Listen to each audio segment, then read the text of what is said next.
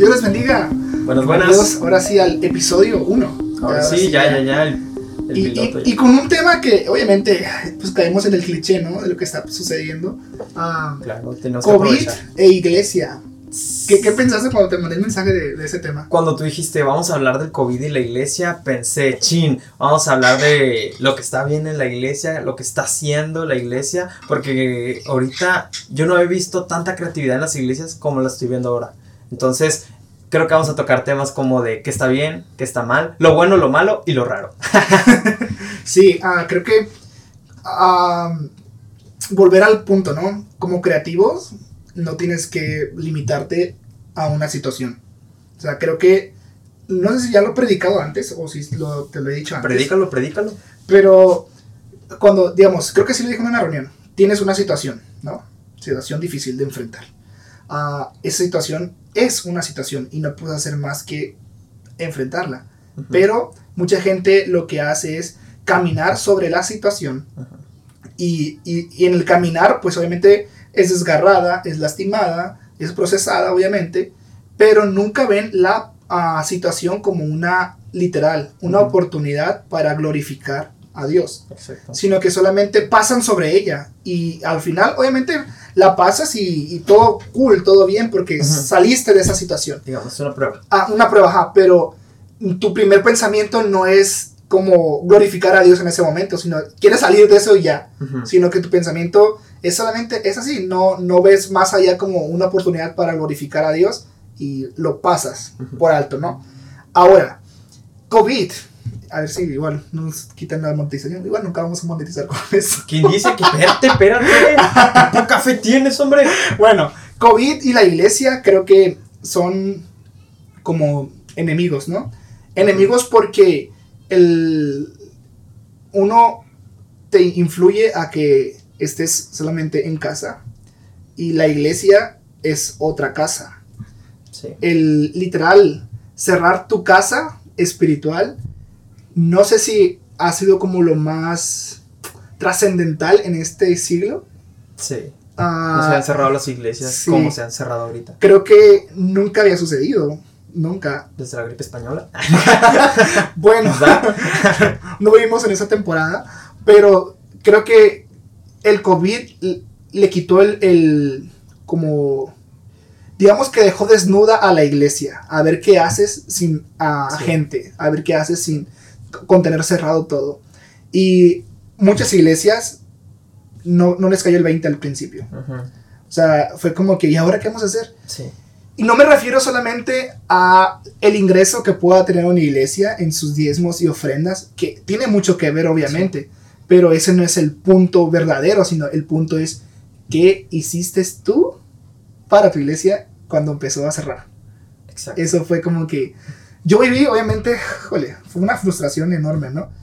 Yo inicié la, pan- la pandemia, yo inicié la cuarentena a dos semanas y media, casi tres semanas antes de que aquí eh, se iniciara en, en Tijuana, Ujú. porque la iglesia en, en San Diego pues la cerraron antes que aquí. y, y no inventen, o sea, mientras yo estaba acá mortificándome, como que, ay, tengo que hacer un intro para la iglesia, ay, para este programa, ay, este logo por acá. Aquí era como que ya la gente como si nada, en escuela como si nada. Todo continuaba normal. Y, y yo cuando cruzaba a San Diego era como que toda la gente ya traía sus cubrebocas.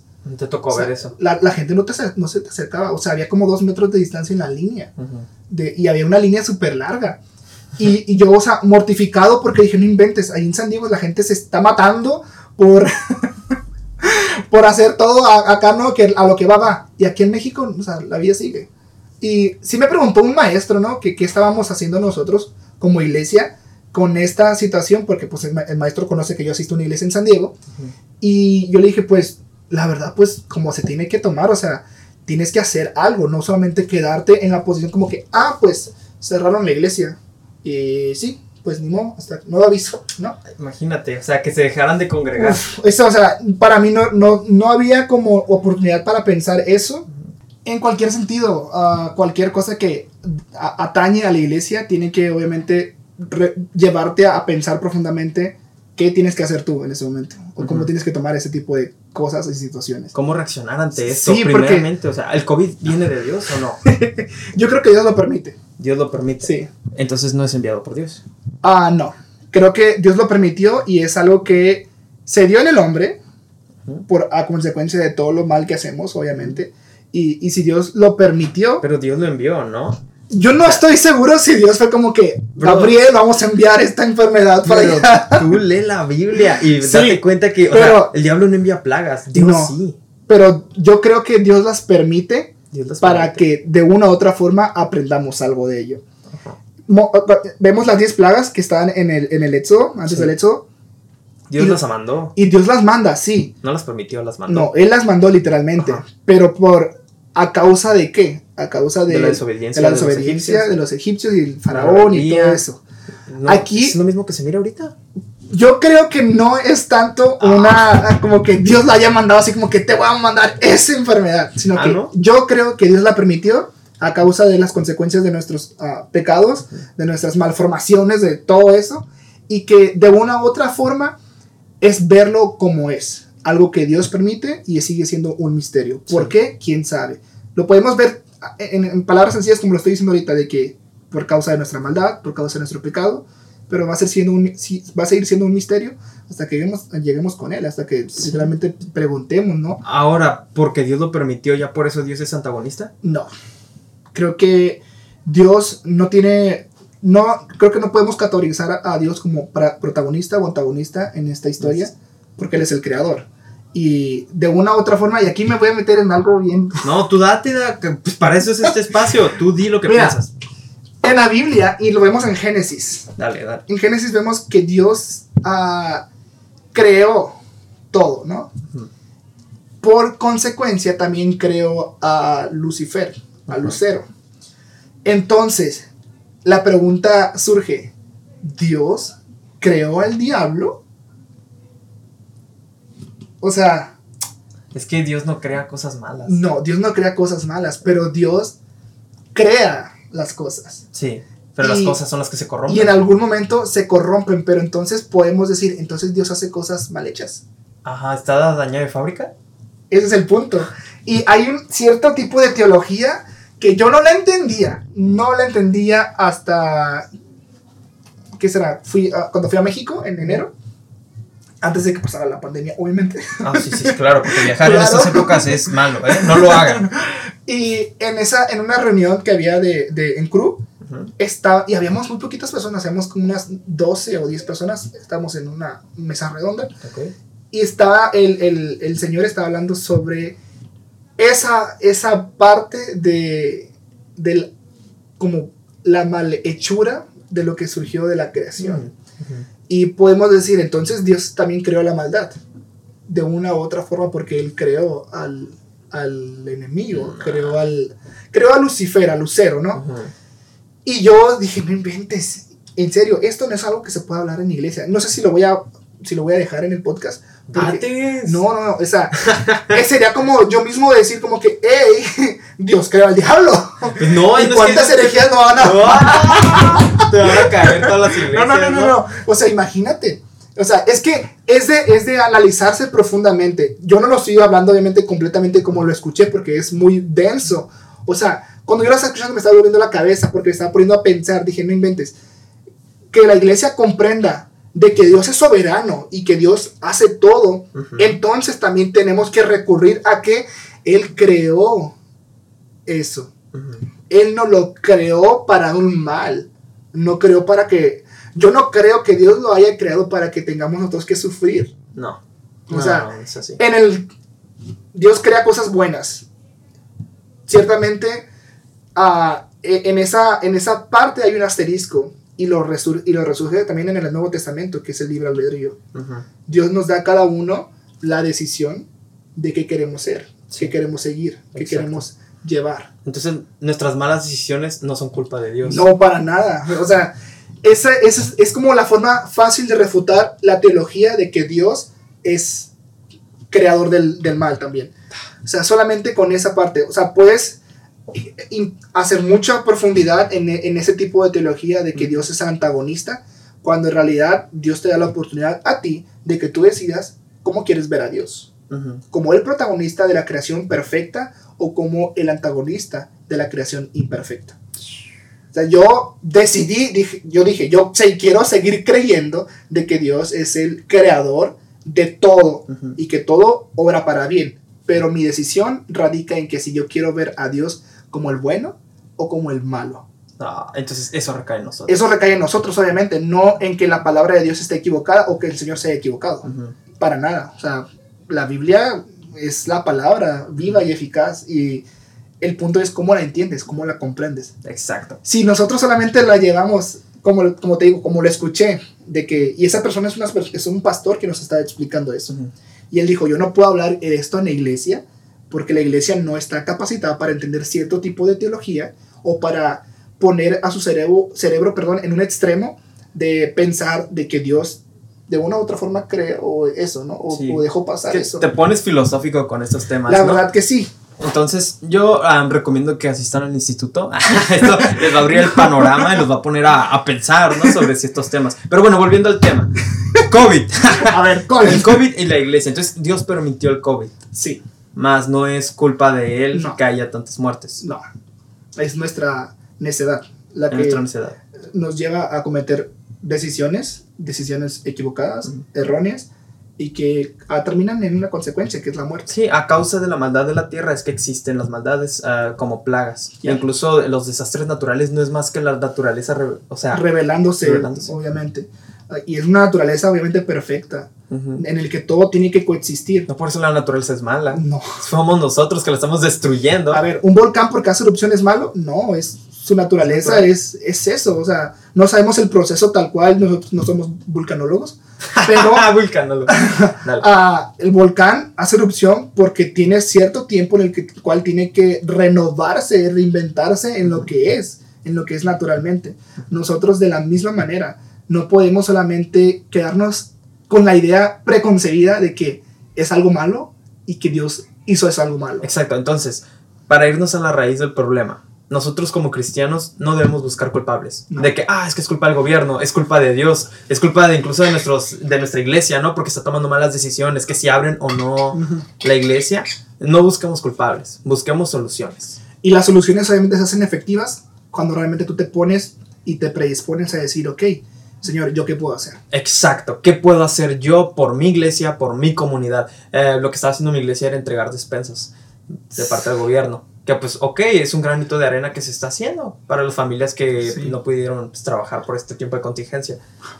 Y fueron muchas, ¿no? Sí, fu- fueron muchos casos. y no solamente quedarnos también con el que que es un ambiente malo. Obviamente es un ambiente malo, es un ambiente en el que nadie había sido llevado, o sea, es Sí, una no temporada pasaba. nueva, una temporada Fíjate. diferente. Es, una, es la primera pandemia mundial. O sea, la gripe española pues era España, ¿no? O la peste negra fue Europa. Ujú. Exacto. Pero mundial, Ya. esto del COVID. O sea, ni siquiera la H1N1, que De fue- hecho, no llegó tan lejos llegó como tan lo- lejos. lo ves ahorita. pero pues aquí en México así. Yo yo yo soy de ranchito, ¿no? Y en mi rancho pues no llegó eso. No llegó. O sea, lo miraba las noticias, pero pues nosotros ni en cuenta, ¿no? Y había un montón de puercos ahí en la calle. Pero, tal cual, o sea, creo que uno, uno solamente se autosabotea en, en su forma de pensar si es lo que sigues buscando. Si buscas noticias malas, vas a encontrar noticias malas. Ah, esa es otra. O sea- la iglesia ahorita se está empapando de desinformación Sí. o de información es, mala. y es lo, es, lo, es lo mal de que hay mucha, hay tanta información y hay tanta videoinformación y Ujú. en todos los canales, pero no es información verídica. No es información que, porque, y es que hay que entender, no cualquier persona que diga un versículo bíblico significa que es una persona que esté cimentada en la palabra. Ah, los que hablaban de diezmo, ¿no? De que denle a tal persona y que no sé qué, el que está estrenando reloj de oro.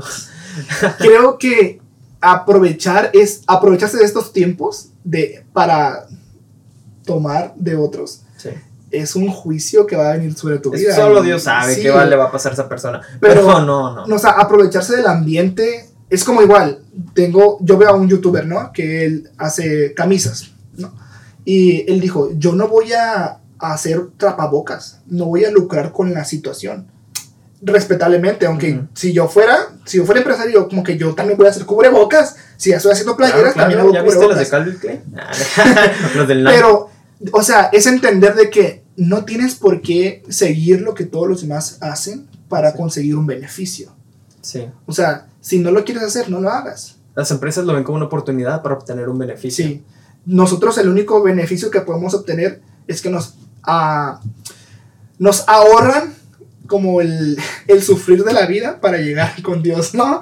Ah, Pero obviamente no nos queremos morir ahorita, no queremos de la noche a la mañana morir, no, Sí. no queremos tampoco sufrir, sino que creemos que aunque perdamos en esta vida, vamos a ganar. Sí.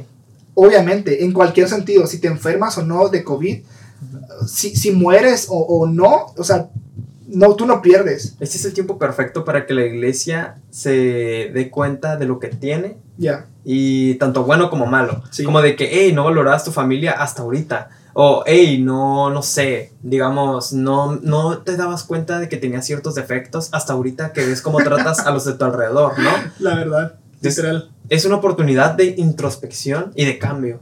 Utiliza este tiempo. Hay un fenómeno afuera. ¿Qué puedes hacer tú? A ver a quién puedes ayudar y también ayudarte a ti mismo. Sí, no solamente caigas en el, en el afán de, de dar todo por los demás y no también dar por ti. Y tampoco depender de la iglesia, porque No. hay personas que eran domingueras, o sea, iban, asistían a la iglesia y el resto de la semana nada. Y ahora que no hay iglesia, no se meten en Ahora nada. no hay, no hay ninguna excusa de decir como que, ay, no puedo ir a la iglesia. La iglesia Men. estás donde estás. O sea, literalmente. Tú eres la iglesia, Sí. tu familia es la iglesia. Así que no hay ningún motivo para decir como que, ay, no voy a ir al servicio hoy porque salgo tarde. Vas en el, en el taxi, en el camión, puedes ver el servicio en línea de tu iglesia. Exacto. O sea, no hay, no, hay ninguna, no hay ninguna excusa en esto. Y si tienes una excusa, entonces el problema nunca fue la iglesia o el tiempo, sino fuiste tú, tu falta de compromiso. Exacto, eso es Sí. una falta de compromiso. Entonces, yo pienso que ahorita se nos ha dado tanto como la herramienta que es el internet, Ya. la- las plataformas, los dispositivos, que ahora podemos, pues, ahora sí que alimentarnos espiritualmente en Sí. No digo que, ay, ya por eso no necesitamos la iglesia. Claro que sí, necesitamos la iglesia, pero también te- podemos usar esto como un complemento para estar día a día aprendiendo algo nuevo Así y es. creciendo. Así es.